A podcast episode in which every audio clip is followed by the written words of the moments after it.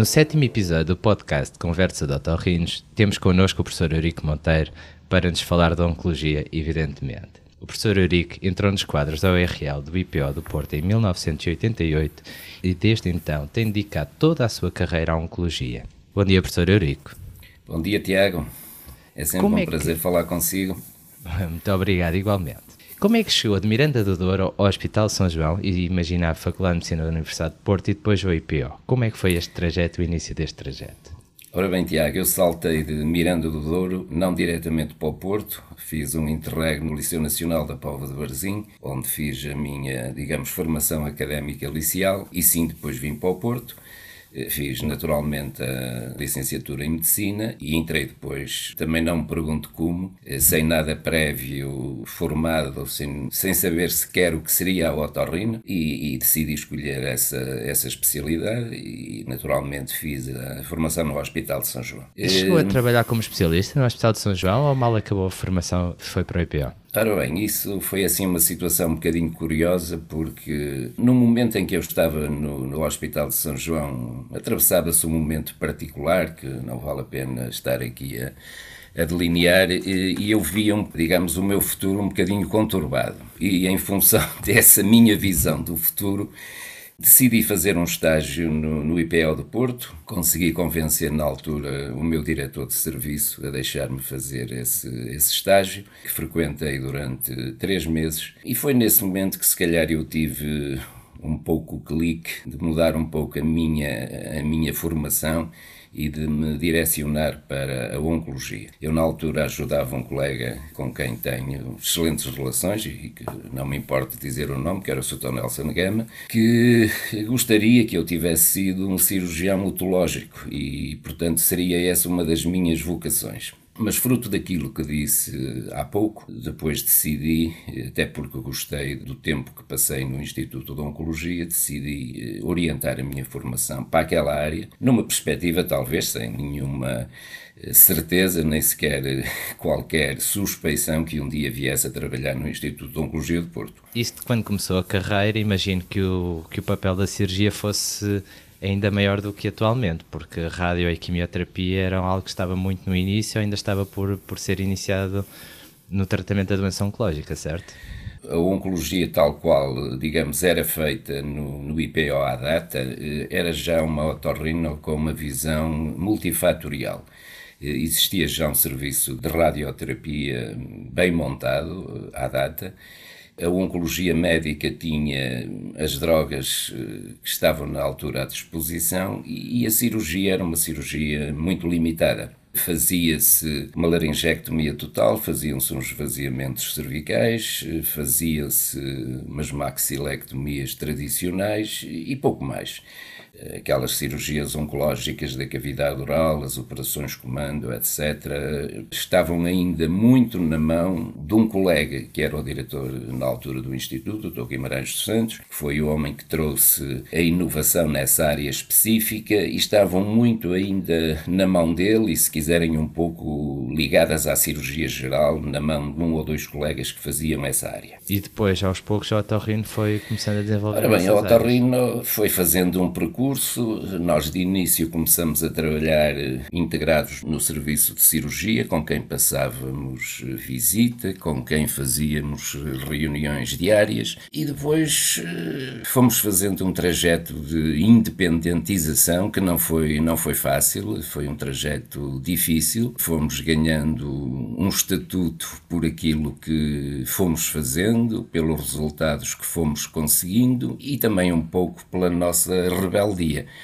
E dessa forma, o serviço de otorrino, de alguma forma, independentizou-se, conseguiu uma autonomia que a tinha apenas formal e, e, conseguiu captar, digamos assim, a maior parte da patologia que neste momento se faz na área da cabeça e pescoço. Ainda hoje há algumas, nas áreas fronteiras oncológicas e cirúrgicas, ainda há alguma controvérsia entre as diferentes especialidades, certo? Vou-lhe dar qual é o meu ponto de vista neste momento. Durante estes anos que me trazem até aqui, eh, foram anos que eu posso afirmar como de conquista. Não talvez até ao momento presente, mas vamos imaginar até há 10 anos atrás. E porquê? Porque efetivamente as outras especialidades nunca sentiram muito a necessidade de, de lutar pela área da cabeça e do pescoço. Portanto, havia outros desafios no campo da cirurgia. Ficou residualmente para a cirurgia alguma patologia, como seja a patologia das salivares. A tiroide, como estava no pescoço, também foi sempre feita pela cirurgia e, portanto, a cirurgia nunca sentiu muito a necessidade de partilhar ou, de, digamos, se debater por áreas que não lhe interessavam. Hoje já não é a mesma coisa e, e, também aqui há que introduzir outro fator, do meu ponto de vista, que foi o ressurgimento da especialidade de maxilofacial.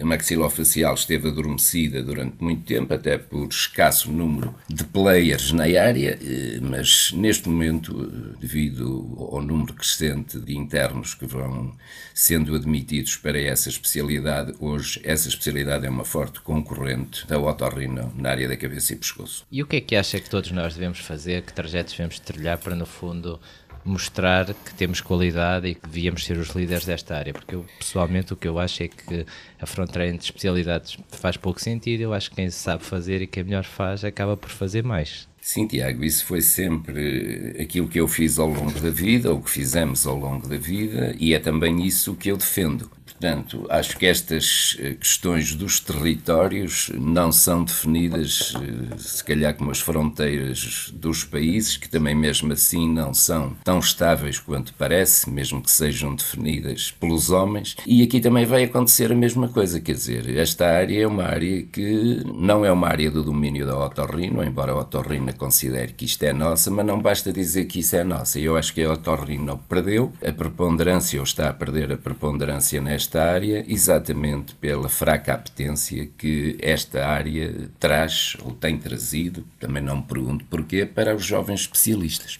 Quase todos os internos, pelo menos da região norte do país, ou a esmagadora maioria, acabam por passar pelo IPO, desde há, se calhar, 10 ou 20 anos. Qual é a percepção que tem tido dos diferentes internos que passam no serviço? Qual é a visão que tem, uma vez que é alguém que contacta com internos de todos os hospitais? Acho que isto hoje está muito, e já agora nos últimos tempos, penso que está numa fase de mudança, mas isto passou para um critério que eu acho que é o pior critério de todos, que é o critério da obrigatoriedade, porque prejudica quem hipoteticamente poderá estar interessado e normaliza, se calhar de uma forma muito baixa, toda a formação. Portanto, a apetência é muito pouca por esta área, e, efetivamente os internos passam porque a estrutura do internato assim estava delineada e naturalmente que na maioria das situações, quase poderei dizer, quase todas as situações não são por interesse, quer dizer, se a gente fizer uma retrospectiva das pessoas que foram passando, não se encontra uma pessoa que tenha depois tido uma carreira, não digo única na área, mas um forte interesse e uma forte relevância na área. Acho que as pessoas pessoas têm-se dispersado por todas as áreas da otorrina, não se têm focalizado. Digo isto na oncologia, como digo noutras áreas. Acho que as pessoas ainda continuam numa perspectiva muito transversal da especialidade, quando devíamos estar a fazer um trajeto, se calhar um bocadinho ao contrário, diferenciarmos-nos eh, em áreas individuais e específicas. Eu concordo totalmente com o professor. Acho que hum, realmente as pessoas acabam por querer fazer um bocadinho de tudo, até muito tarde, e depois isso acaba por diferenciar pouco. E depois, gente pouco diferenciada são pessoas que fazem naturalmente um bocadinho menos bem e depois, quando falamos das outras especialidades, claro que ficamos a perder, não é? Sim, e depois há aqui também eh, questões pronto, que, que são reais e que, obviamente, que nós temos que as entender eh, como elas são, mas eh, não gostaria que fosse entendida assim, numa perspectiva fria. Mas hoje a gente jovem é muito mais imediatista. Nós tínhamos, se calhar, uma capacidade de espera diferente, a nossa vida era delineada, digamos, com uma ideia de atingir um patamar de diferenciação um bocadinho mais demorado, um trajeto um pouco mais longo. Hoje as pessoas, fruto dos tempos, não, não revelam essa capacidade de espera e isso também faz com que em determinadas áreas que exigem algum grau de diferenciação e de trabalho, as pessoas não se queiram meter nisso porque efetivamente acham que tudo demora e depois também nada disto eh, é compensador a não ser eh, aquilo que poderá ser a satisfação pessoal do trabalho que cada um individualmente faz. Ao longo destes 30 anos, professor, quais foram as grandes grandes mudanças no tratamento da oncologia a que assistiu? Qual é que diria que são quais as milestones destes últimos 30 anos? Ora bem, como eu comecei no início aqui da nossa conversa, o primeiro desafio foi o da diferenciação técnica. Nós, na altura, a diferenciação técnica era extremamente desafiante, praticamente não havia revistas, os livros eram escassos e caros, não havia estes meios de consulta que temos hoje à disposição e, portanto, o nosso espírito inovador era muito feito numa perspectiva individual. Lançávamos-nos à luta com os meios que tínhamos, com aquilo que às vezes íamos a um congresso ver Normalmente, as pessoas que na altura detinham algumas especificidades técnicas, a maneira como divulgavam não era tão aberta quanto é hoje, era tudo muito sigiloso, por vezes difícil de compreender, e isso para nós era um desafio. E portanto, nós fomos fazendo um percurso não só naquilo que é a área da recepção, fazendo cirurgias diferenciadas nas diversas áreas que tocam a oncologia desta região, e depois lançamos-nos também noutro desafio, que foi o desafio da reconstrução. E o desafio da reconstrução surgiu, obviamente, também como complementar desta área, na medida em que as grandes recepções que fazíamos eram incomportáveis deixar da forma que a cirurgia ablativa as deixava, e portanto fizemos um percurso também individual na base da reconstrução. Na altura também não havia cirurgia plástica como há hoje e portanto tivemos que ser nós, digamos, a criar por nós próprios a metodologia reconstrutiva que fosse suficiente para resolvermos os problemas com que nos debatíamos. Há quanto tempo terá surgido o laser CO2, mais ou menos? O que é que alterou em termos de tratamento dos doentes? Foi uma mudança grande? Ora bem, o laser CO2 no IPO começou em 1980. Foi um laser que foi trazido para o IPO até numa perspectiva curiosa, numa perspectiva de talvez fazer com que um colega nosso se estabilizasse na unidade e, portanto, esse laser eh, foi um laser que durante muito tempo foi utilizado não em oncologia propriamente dita, mas foi usado no tratamento da papilomatose laríngea da criança. E, portanto, durante alguns anos e bastantes, posso dizer até mais ou menos há 20 anos, eh, esse laser e outros que se foram sucedendo foram direcionados para essa área. E depois chegou-se à conclusão, muito bem, que o Instituto de Oncologia não era um centro centro direcionado para fazer cirurgia pediátrica, nomeadamente nessa área, e fomos abandonando aos poucos.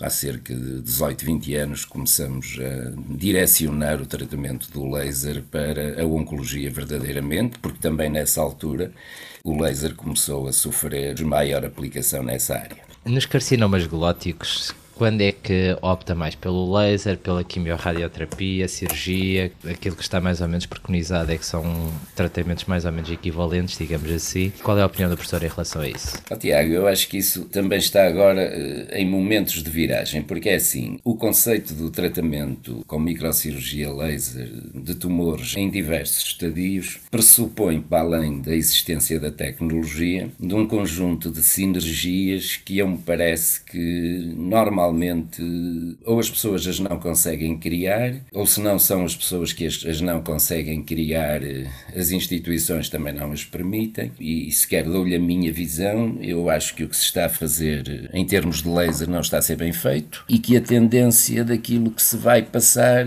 vai ser abandonar, porque as pessoas vão rapidamente concluir que efetivamente esse caminho não é um caminho seguro, exatamente pelas condicionantes que eu estou a demonstrar, pelas equipes que têm que ser feitas, pelo sinergismo que tem que haver entre a otorrino e a anatomia patológica e também, de alguma maneira, pela compreensão e pela colaboração, se quiserem também, com a radioterapia. E, portanto, eu acho que o trajeto vai ser um trajeto mau para os doentes, mas é o trajeto da guideline, em que se vai fazer e cumprir a norma, em que se vão fazer tratamentos ditos de conservação de órgão que não conservam nada, e pronto. Se, se o tratamento foi eficaz, muito bem, se não foi eficaz, depois vê-se. Depois vai para o professor Eurico, não é? Não sei, ou vai para cuidados paliativos, que é normalmente o destino, porque é assim, mesmo esse conceito dos tratamentos de preservação da órgão de quimiorradioterapia ou outras inovações só fazem sentido também se houver agora também a complementariedade ao contrário, porque esses tratamentos são falíveis como os outros, não haja ilusões, e quando nos dizem que depois há uma cirurgia de resgate, eu pergunto quem é que neste momento, do ponto de vista técnico e individual e do ponto de vista institucional, profissional está preparado para fazer cirurgia de resgate. A cirurgia de resgate é muito mais complexa muitas vezes do que uma cirurgia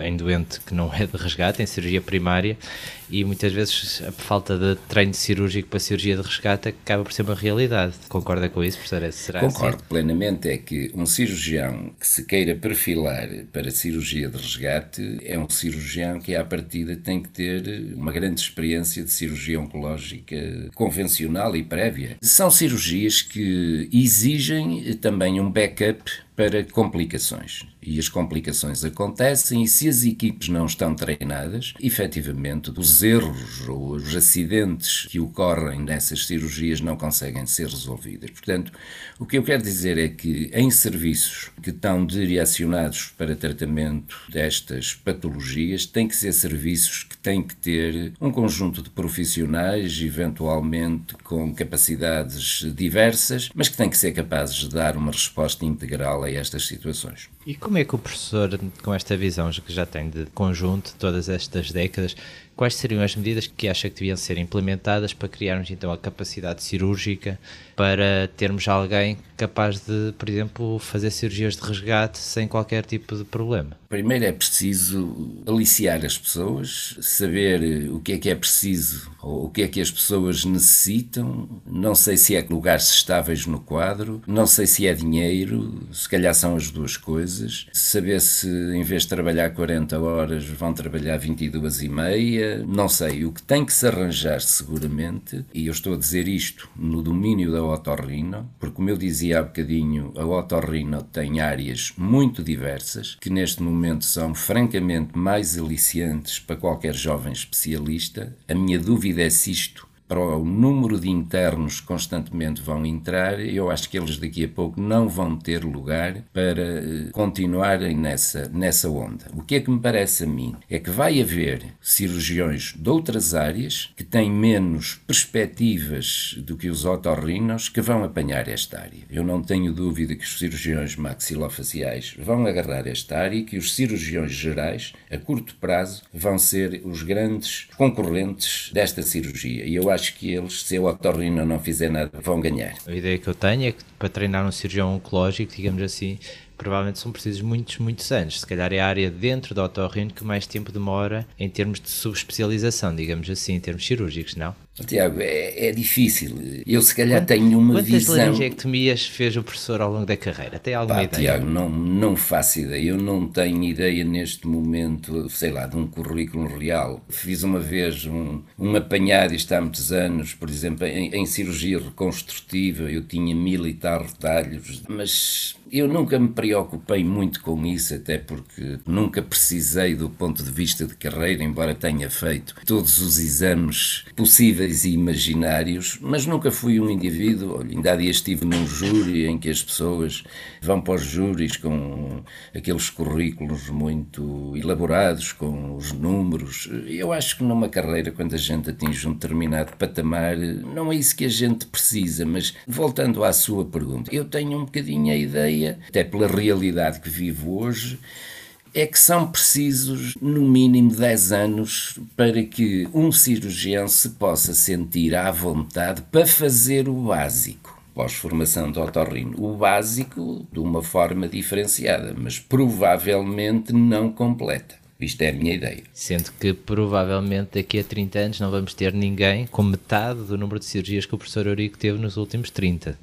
Esse é o que eu tenho. Ora bem, claro que aqui uh, entram outras questões. Isso uh, não está apenas dependente do próprio, decorre também do número de salas que são atribuídas, que aqui no nosso caso, por acaso, não houve reduções, mas há também outros constrangimentos, nomeadamente constrangimentos de outros uh, participantes no ato cirúrgico, enfermeiros, anestesistas, que de alguma maneira vão acabando por diminuir o número, mas eu acho que em unidades estruturadas, e digo isto não só nos institutos de oncologia, mas em todos aqueles hospitais que tiverem uma dinâmica mais ou menos convencionalizada naquilo que é a cirurgia oncológica, eu acho que se conseguem fazer um número de atos cirúrgicos significativos. O que está mais ou menos considerado, até não são objetivos muito grandes, fazer 150 ou 200 intervenções oncológicas por ano, acho que é fácil para qualquer eh, cirurgião numa unidade oncológica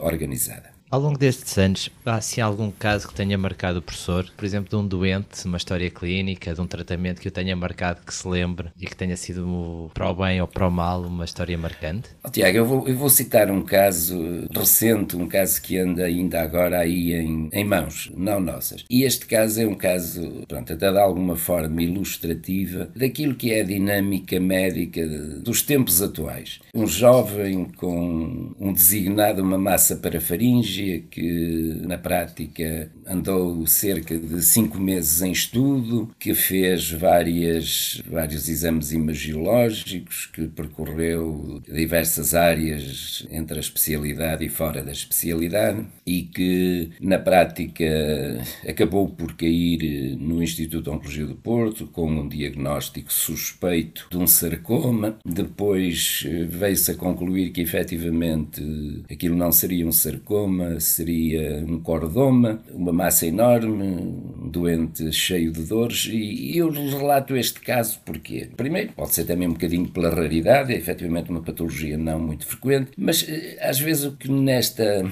situação choca um pouco é um bocadinho, às vezes, a nossa falta de. Não digo aqui, não vou aplicar o termo senso clínico, isto não é uma questão de, de senso, é uma questão de atenção, é uma questão de, de olhar para os exames, de ver se aquilo aquilo que eu vejo enquanto otorrino é igual ao que um radiologista vê enquanto radiologista. E eu acho que isto é fundamental para o bem dos doentes, porque efetivamente nós muitas vezes olhamos para as coisas, olhamos para aquilo que vemos numa radiografia e mensuramos aquilo numa questão de tamanho, é grande, é pequeno, é bonito, é difícil, mas eh, depois não, lemos, não vemos mais nada. E isso muitas vezes penaliza o doente, porque é na parte restante da nossa maneira de analisar as coisas e, e, de ver uma linha de pensamento diferente que muitas vezes está a solução. E depois, quando este erro ou esta falta de análise é partilhada nas consultas do grupo, a coisa ainda é mais eh, exponencial, quer dizer,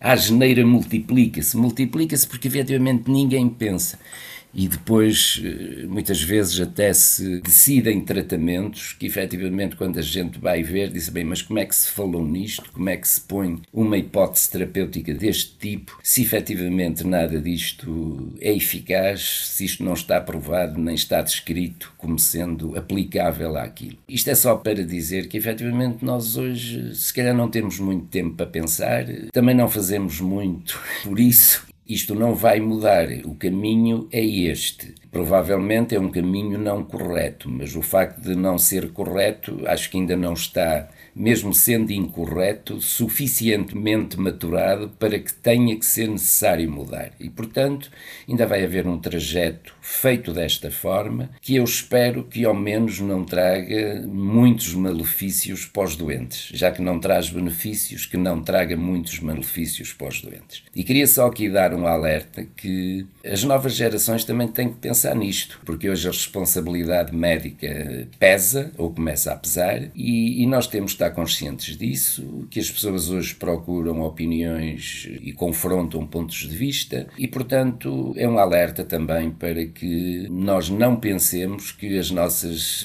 decisões, sejam elas boas, sejam elas más, não são confrontadas. Professor Arico, como último contributo, que conselho ou o que é que gostava de deixar como uma mensagem para todos os otorrinos que vão ouvir este episódio do podcast? Eu gostaria que os meus colegas otorrinos não entendessem isto da forma que muitas vezes eles veem em alguns contextos ou analisam aquilo que eu digo. Eu sou um otorrino, eh, embora muitas vezes o diga que não sou, sou de formação, sou um otorrino provavelmente amputado de muitas áreas eh, por opção própria, mas continuo a defender a causa da, da otorrino. E se calhar defendo até a causa da otorrino, às vezes pisando alguns riscos, mas também efetivamente o assumo. Agora, eu para os otorrinos mais jovens, eu não tenho muito a, a deixar ou a dizer, porque efetivamente isto são provavelmente conselhos que são pouco apelativos para as pessoas. O que eu diria era mais no âmbito